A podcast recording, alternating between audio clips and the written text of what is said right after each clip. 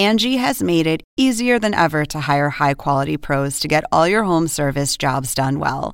Just bring them your project online or with the Angie app, answer a few questions, and Angie will connect you with local pros who match your specific needs. Or book a service instantly at an upfront price. So join the millions of homeowners who use Angie to care for their homes and get your next home service job done well. Download the free Angie mobile app today or visit Angie.com. That's A N G I.com.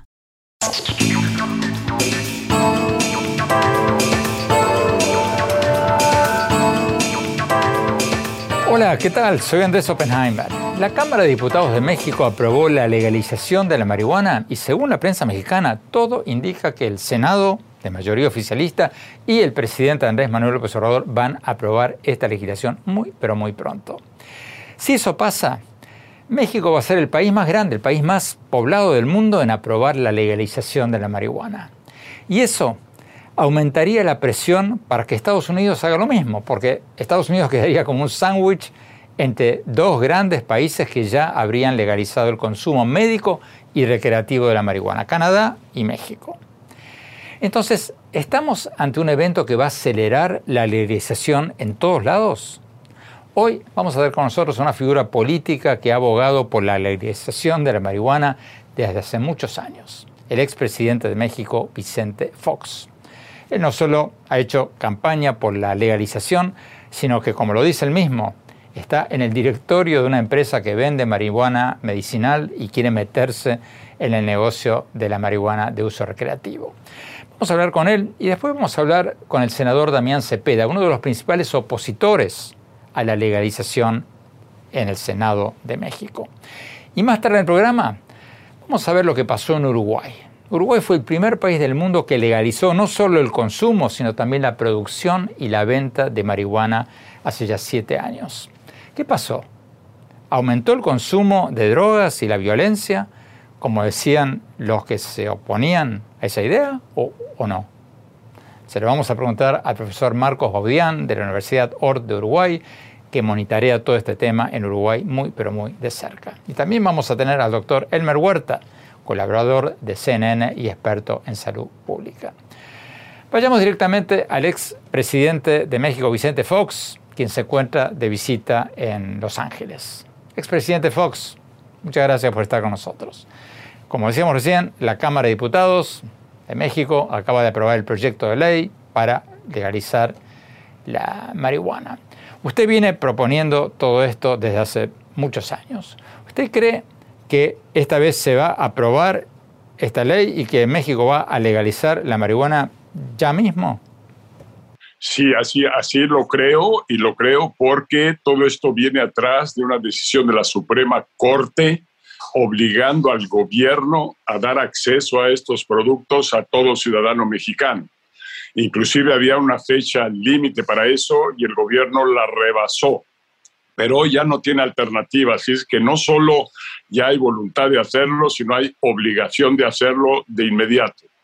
Pero estamos en un año electoral en México. En México hay elecciones legislativas en junio y según una encuesta reciente del diario El Financiero, un 58% de los mexicanos están en contra de la legalización. ¿Usted cree que el gobierno lo va a aprobar igual? Bueno, yo creo que esa es una encuesta. Hay otras que vienen de tiempo atrás y también muy reciente que ya muestran un 55% de la opinión pública a favor. Yo creo que además, como ya señalé, ni siquiera es elección del presidente López Obrador, sino es una obligación a través de un mandato de la Suprema Corte de Justicia de la Nación. Así es de que ya tiene que suceder. Yo creo que él eh, midió los tiempos y que piensa él y su grupo que les va a ser favorable para la elección. Sin embargo, ah, yo pienso lo contrario, que esta materia es, es un asunto de opinión pública generalizada y que va a proceder y que va a beneficiar a todo México. Pero, pero perdón, expresidente, la encuesta del financiero que yo le mencionaba recién es muy reciente, desde fines del año pasado, y dice que el porcentaje de mexicanos que está en contra, en contra de la legalización, está aumentando. Era del 47% en el 2019 y ahora está en el 58%. Mira, es, es difícil decírtelo, solo, solo te digo que como todo en esta vida son procesos. Ha habido que ir generando una opinión pública, ha habido que ir haciendo este proceso de información y educación, ha habido que ir probando los mercados para que la gente tratándose de un producto nuevo, le encuentre sus virtudes. Mientras, sí, el pasado va totalmente en contra de, una opinión pública favorable porque era un asunto prohibido, era un asunto criminal, era un asunto dañino para la salud, así se le tenía contemplado.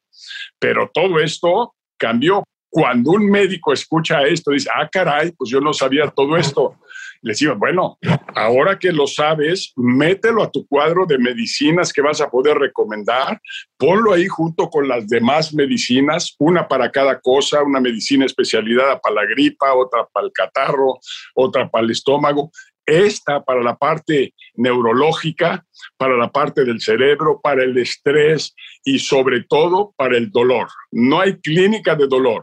Hoy, no hay hospital que no tenga ya sea la la morfina o no tenga la marihuana en su forma de atender el dolor y lo hace de manera maravillosa. Hasta entonces es cuando el doctor se da cuenta del beneficio que trajo a su paciente. Hasta entonces es cuando el doctor se da cuenta de que es algo que puede recomendar. Pero mientras lo han dejado a un lado y no lo han atendido como se debe. Si México hace esto, va a ser el país más poblado del mundo en legalizar la marihuana, porque Canadá y Uruguay, que son los otros dos que ya lo habían hecho, tienen una población mucho menor. El caso de México es, es único porque eh, varias razones. La primera de ellas, que México ya tiene aprobados los dos usos, el uso médico y el uso lúdico. Número dos, que la legislación mexicana recoge buena parte de lo que tienen otras legislaciones y por tanto mejora y supera.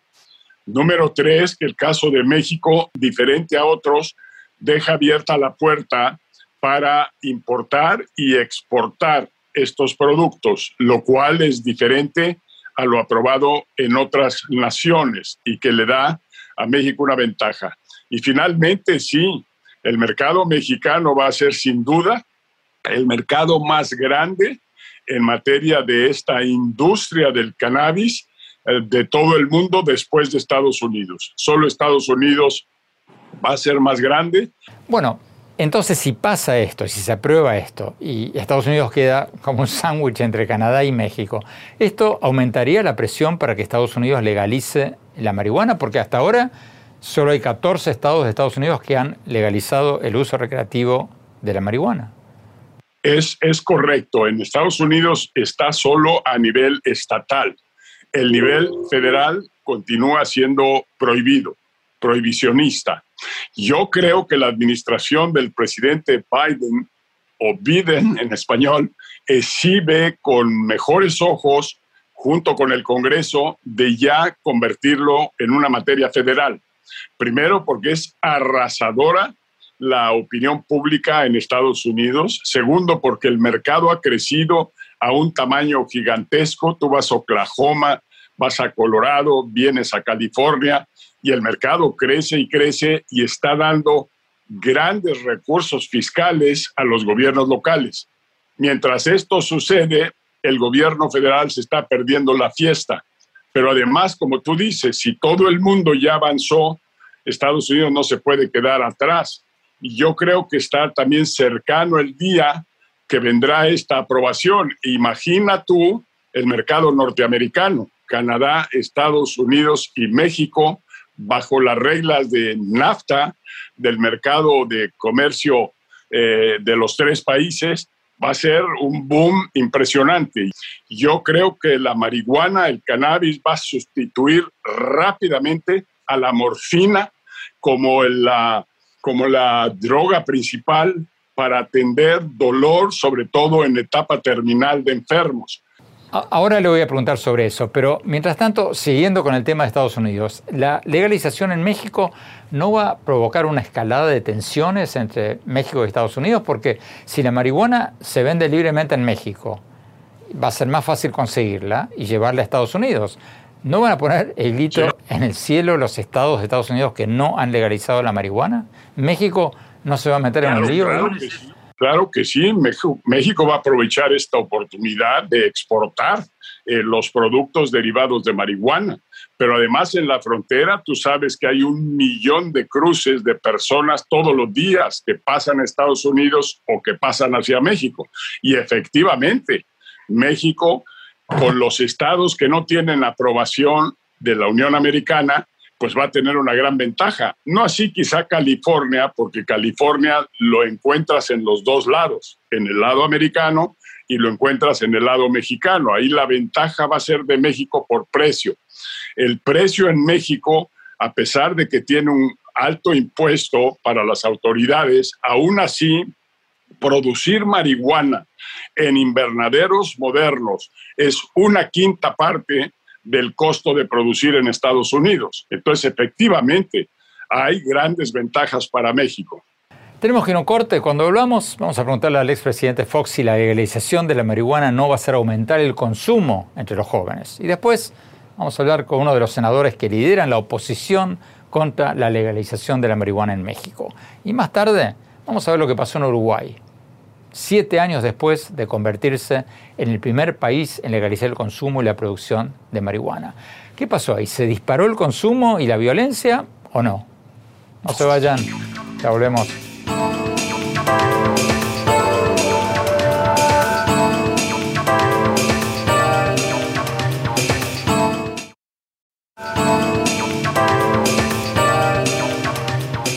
Gracias por seguir con nosotros. Estamos hablando sobre la posible pronta legalización de la marihuana en México, después de que la Cámara de Diputados allí aprobó este proyecto de ley pocos días atrás. El presidente de México está a favor de la ley y México podría ser muy pronto el país más poblado del mundo en haber legalizado la marihuana. Y eso, claro, pondría presión mayor de la actual para la legalización a nivel federal en Estados Unidos y muchos otros países.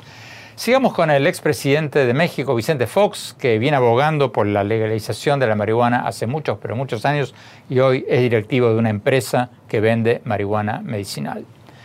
Sigamos con la entrevista. Eh, expresidente Fox, la Conferencia Episcopal de México ha dicho, palabras más, palabras menos, que la legalización va a hacer aumentar el consumo de marihuana y de drogas entre los jóvenes.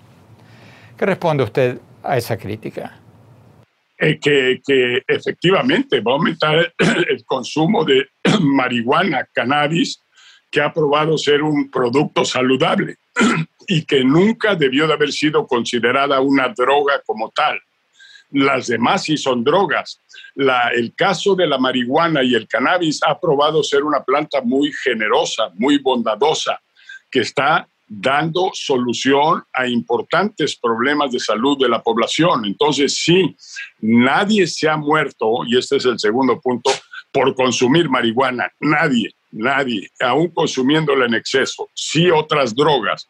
Entonces, la marihuana es un punto y aparte comparado con las demás drogas. Ahora, la gente retrógrada, la gente que está en el pasado, eh, no acaba de entender de qué se trata este cambio mundial no acaba de entender que hay que diferenciar esta planta que se le arrebató a los criminales y se puso en manos de empresarios y de agricultores.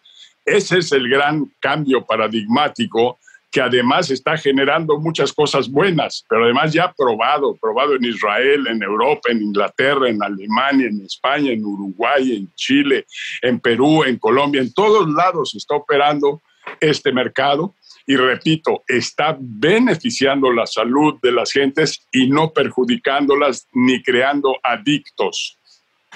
Vamos al doctor Elmer Huerta, colaborador de CNN, especialista en temas de salud. Eh, doctor Huerta, gracias por estar con nosotros. Doctor Huerta, ¿es cierto lo que dice el expresidente Fox de que la marihuana es un producto saludable que no mata a nadie? Eh, yo creo que decir que la marihuana es saludable no es lo correcto. Eh, que la marihuana esté siendo investigada por algunos efectos que pueda tener en el mantenimiento de la salud o para aliviar algunos síntomas de enfermedades, eso es cierto, pero decir que la marihuana es saludable, yo creo que no es lo correcto. Y cuando hablamos de que la marihuana no mata, quizás se está refiriendo el señor Fox a que no se ha demostrado sobredosis de marihuana que pueda matar, lo cual también es cierto. Pero la marihuana puede matar por otros mecanismos. Por ejemplo, en Estados Unidos se ha demostrado de que los accidentes de tránsito han aumentado en 47% desde que se ha legalizado la marihuana en algunos estados y que una persona que fuma marihuana tiene un 25% más posibilidad de tener un accidente serio en la carretera relacionado al uso de la marihuana comparado con el que no fuma la marihuana.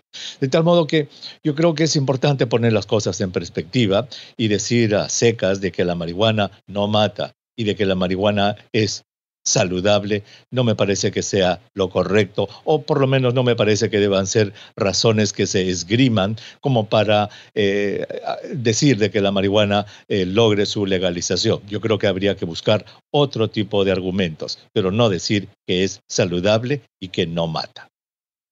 Volvamos con el expresidente Fox. Expresidente, los críticos dicen que cuanto más jóvenes fuman marihuana, más jóvenes van a pasar de ahí a otras drogas más fuertes, más dañinas. Eh, no, no, no puedo ah, negar eso, no, no, no se niega en la industria del cannabis. Tiene que ser consumido con moderación. Todo exceso en consumo, ya sea de alcohol, ya sea de cigarrillos, ya sea de azúcar, ya sea de cafeína, afecta a la salud, todo exceso. Entonces, aquí la palabra moderación es una palabra clave. Los consumidores de, esta, de este producto han respondido con verdadera seriedad y han consumido con moderación y por tanto los mercados están comportando muy bien. Hablemos de la violencia, expresidente. ¿Usted cree que la legalización de la marihuana va a ayudar a reducir la ola de violencia de los cárteles de la droga en México? Eh, mira, Andrés, tú sabes que yo he sido un activista desde hace más de 10 años de este tema inicié viajando por todo el mundo, fui a los mercados prohibidos en el estado de Washington, en Seattle, en Canadá, fui a los lugares prohibidos en cualquier parte del mundo y estuve promoviendo intensamente la legalización con la convicción de que en el caso de violencia extrema como Colombia, como México, es una solución a la violencia. Tengo esa convicción y se ha probado que así es, porque aquellos gentes que yo conocí produciendo marihuana ilegalmente, cometiendo un crimen, como los que visité allá, repito, en el estado de Washington o en California o en Oakland, yo los conocí hace 10 años. Ellos andaban con cola de caballo, con aretes en las orejas, con un olor a petate, a marihuana terrible y vestidos de jeans. Eh, hoy, hoy tú vas a esos lugares, me invitan de conferencista, yo he dado decenas de conferencias a la industria, me consideran un amigo y promotor de la industria en todos los países. Y hoy en esas conferencias yo me encuentro la gente con traje, con corbata, bien vestidos, hombres de negocios. La empresa en la que usted está en el directorio está vendiendo ya ahora marihuana medicinal, pero usted también se va a meter en el negocio de la marihuana de uso recreativo. A ver, yo, si la empresa tiene previsto también eh, el día de mañana entrar a esa segunda fase, pero ha encontrado, y hoy las empresas estratégicamente lo están haciendo, que es mucho mejor empezar por el lado médico es mucho más bien recibido por consumidores y recibido por opinión pública y recibido por gobiernos y después pasar al uso recreacional o lúdico, que al final se confunden los dos mercados. Expresidente Fox, muchísimas gracias. Tenemos que ir a un corte. Cuando volvamos, vamos a hablar con el senador mexicano Damián Cepeda, uno de los principales opositores a la legalización de la marihuana. Y después vamos a ver qué pasó en Uruguay. ¿Qué pasó en Uruguay después de que ya hace siete años el país se convirtió en el primer país en legalizar el consumo, la producción y la venta de marihuana. ¿Provocó eso una explosión del consumo y de violencia? ¿O no pasó nada? ¿O no pasó mucho? No se vayan, ya volvemos.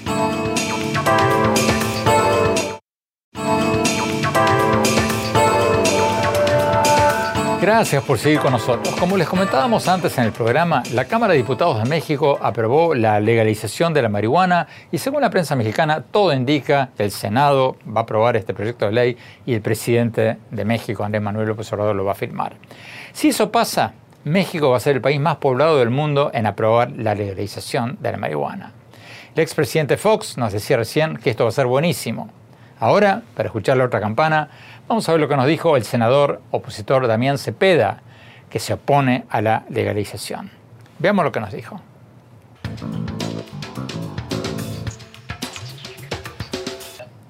Senador Cepeda, muchas gracias por estar con nosotros. Senador, ¿cuáles son los principales motivos por los que usted se opone a esta ley, a este proyecto de ley para legalizar la marihuana en México?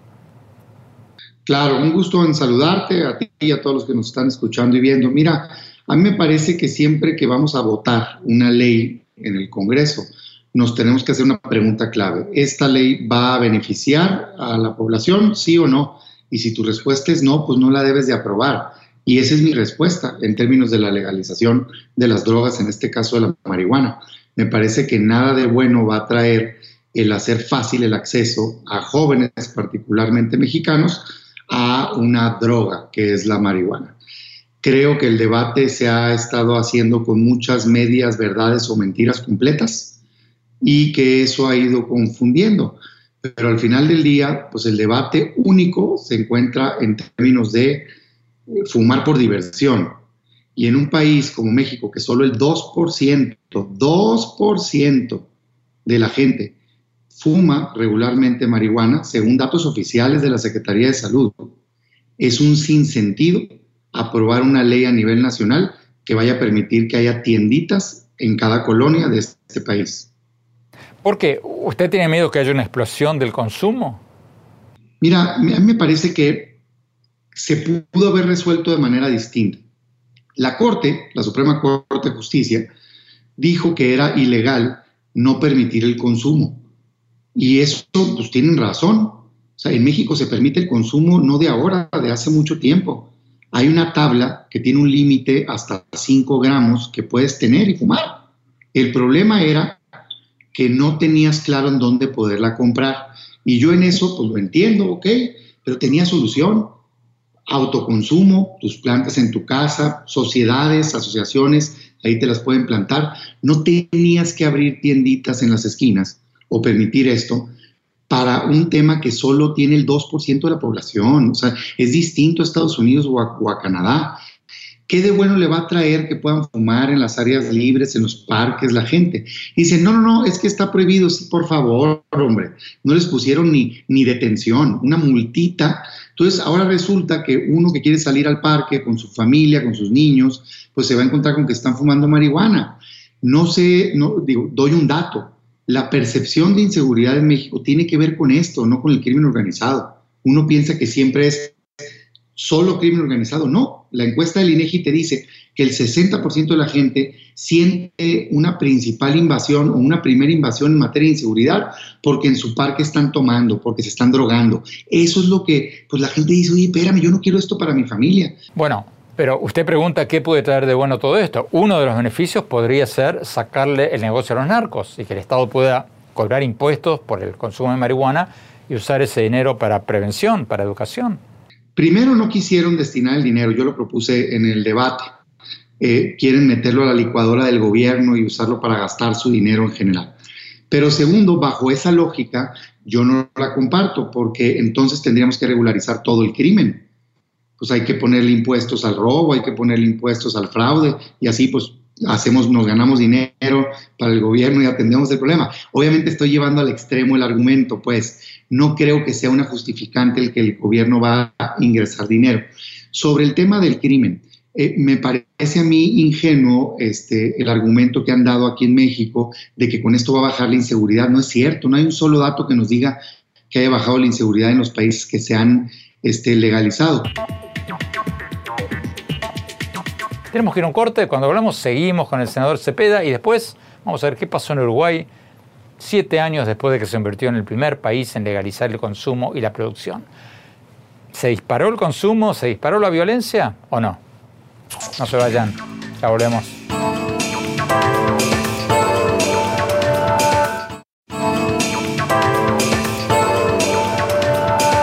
Gracias por seguir con nosotros. Estamos hablando sobre la posible legalización muy pero muy pronto de la marihuana en México. Sigamos viendo lo que nos dijo el senador Damián Cepeda, uno de los principales voceros de la oposición a la legalización del cannabis en México. Sigamos viendo la revista.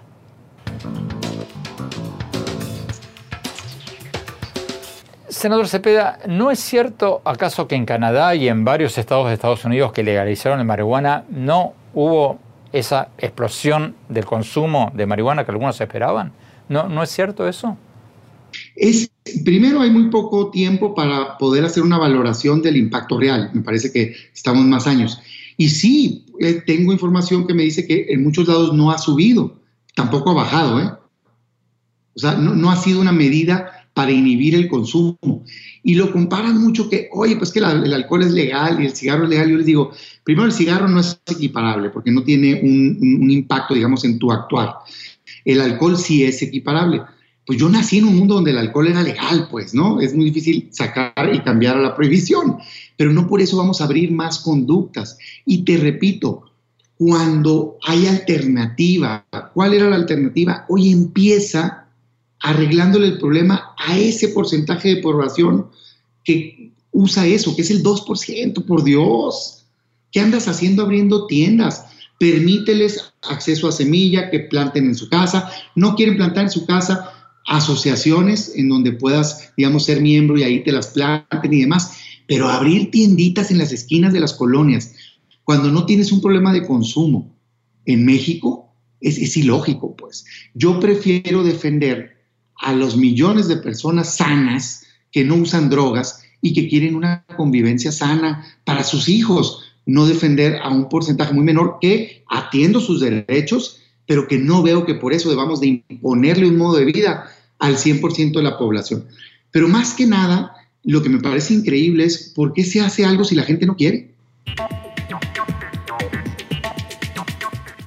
Tenemos que ir a un corte. Cuando volvamos, vamos a analizar con un experto en Uruguay qué pasó en Uruguay. ¿Qué pasó en Uruguay siete años después de que se convirtió en el primer país del mundo en legalizar no solo el consumo, sino la producción y la venta de marihuana? ¿Hubo una explosión del consumo de drogas? ¿Hubo un aumento de la violencia o, o no? No se vayan, hablemos.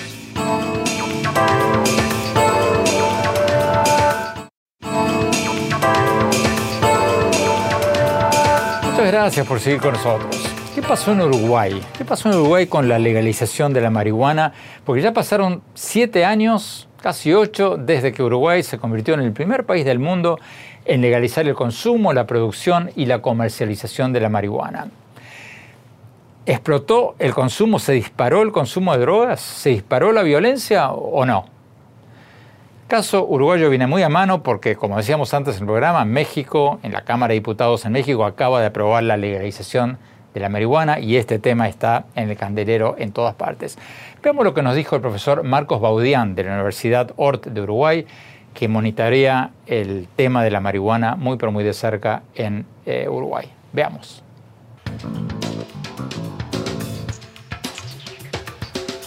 Profesor Baudián, muchas gracias por estar con nosotros. En México, quienes se oponen a la legalización de la marihuana dicen que esto haría aumentar el consumo de marihuana, que haría aumentar el consumo de otras drogas más duras, que haría aumentar la violencia. ¿Qué pasó en su país? ¿Qué pasó en Uruguay? empecemos con la parte del consumo. ¿Aumentó el consumo de marihuana en Uruguay desde la legalización? Aumentó el consumo en Uruguay eh, desde la legalización.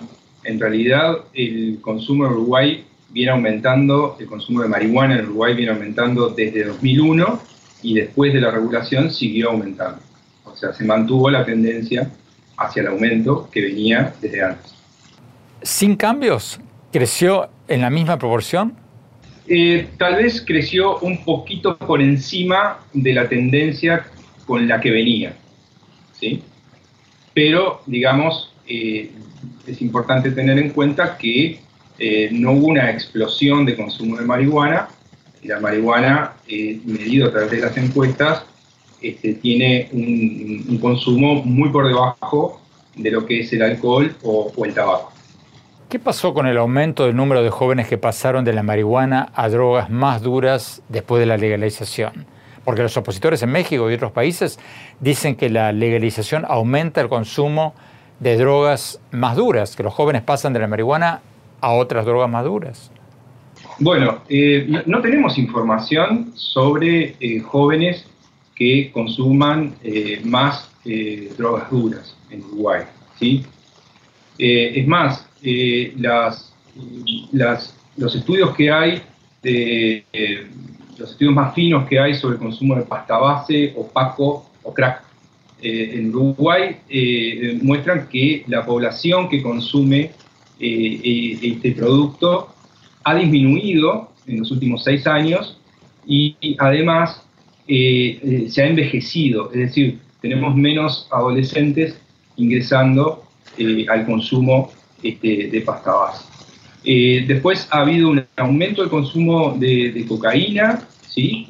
Este, que está en el entorno del 2% de la población este, adulta que ha probado cocaína en el último año, por debajo del 2%. Este, las encuestas muestran eh, un aumento, pero estamos hablando de números bajos este, y, no podemos eh, decir que ese aumento sea causa de la, de, la regulación. Por lo tanto, eh, no estamos en una situación este, de aumento del consumo de otras drogas a causa de la regulación. ¿Y qué pasó con la violencia en Uruguay? Cuando Uruguay empezó todo esto, el entonces presidente Mujica decía, y, nos dijo en este programa, que disminuiría la violencia porque la legalización le quitaría el negocio a los cárteles del narcotráfico y eso, según él, haría disminuir la violencia. ¿Pasó eso? No, eso no ocurrió. En realidad, eh, el incremento de la violencia entre grupos de crímenes organizados eh, arranca en el entorno de 2011-2012. La regulación en Uruguay es en diciembre de 2013 y empieza a funcionar en 2014. Y digamos que eh, la violencia eh, entre, entre grupos organizados ha seguido creciendo a lo largo de estos años, pero los investigadores creemos que no es a causa de la, regulación, sino a causa de las, características que tiene eh, el mercado de drogas en Uruguay, en el cual está dominado por el, mercado de drogas interno, está dominado por muchos grupos pequeños que disputan territorios, eh, y también por lo que en Estados Unidos llaman enforcement o, digamos la, persecución que hace la policía este, de estos grupos criminales que, que desde 2015 hasta el presente eh, aumentado. Entonces, resumiendo, ¿cuál es tu veredicto sobre el experimento uruguayo, casi ocho años después de la legalización? Eh, los investigadores lo que vemos es que, por un lado, se han mejorado los derechos de los usuarios, que, hoy en día este, pueden consumir sin problemas y pueden acceder a un producto de calidad mayormente sin tener contacto con narcotraficantes. Eh, la promesa de, una mejora en la seguridad no se cumple, pero lo que creemos es que eh, en realidad la regulación de una sola droga, este, y además una droga que no está vinculada a la violencia, como es la marihuana, seguramente eh, no debe venderse, digamos, como este, algo que puede calmar la violencia entre los grupos de narcotraficantes. ¿sí? Este, seguramente para eso se necesite eh, mucho más que la regulación este, de la marihuana. Tenemos que ir a un corte cuando hablamos mi opinión sobre la legalización del consumo y la comercialización de marihuana. No se vayan, ya volvemos.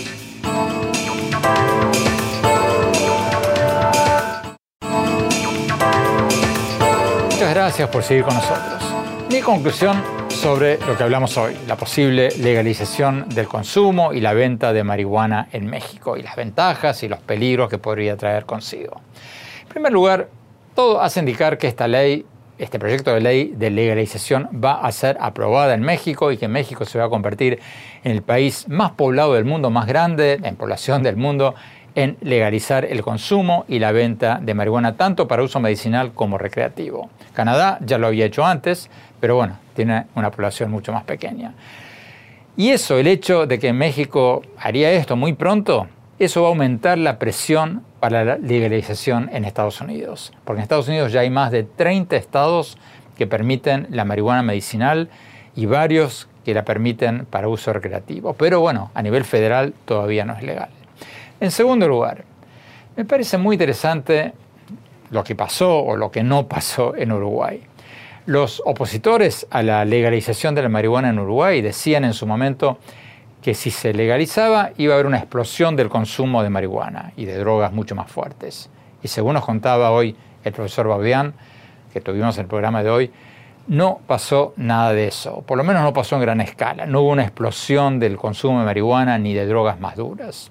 Lo que sí hubo fue un aumento de la violencia, aunque los expertos en Uruguay están divididos sobre si la legalización tuvo algo que ver con eso o era un fenómeno que ya venía creciendo de todas maneras.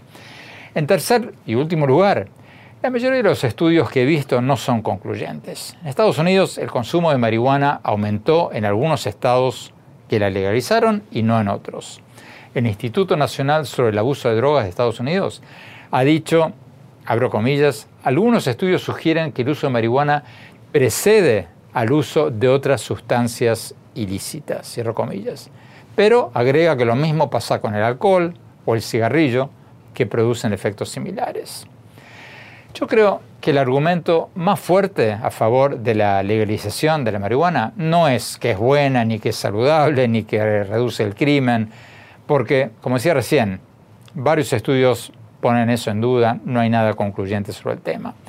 Creo que el argumento más fuerte de quienes quieren legalizar la marihuana es quitarle el negocio a los narcos y permitir que el Estado pueda cobrar impuestos y dedicar ese dinero, esos impuestos, a la educación, a la prevención y al tratamiento de drogadicciones.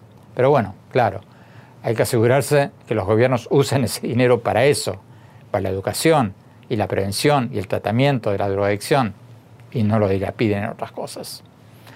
Se nos acabó el tiempo. Los invito a visitar mi blog en el sitio de internet andresopenheimer.com. Allí van a poder ver mi reciente entrevista con Bill Gates y mis artículos del Miami Herald y nuestros más recientes programas. Les recuerdo la dirección es andresopenheimer.com. Y síganme en mi Twitter, arroba OpenheimerA, en mi página de Facebook, Andrés Oppenheimer, y en mi Instagram, Andrés Oppenheimer Oficial. Les mando un abrazo, cuídense, hasta la semana próxima.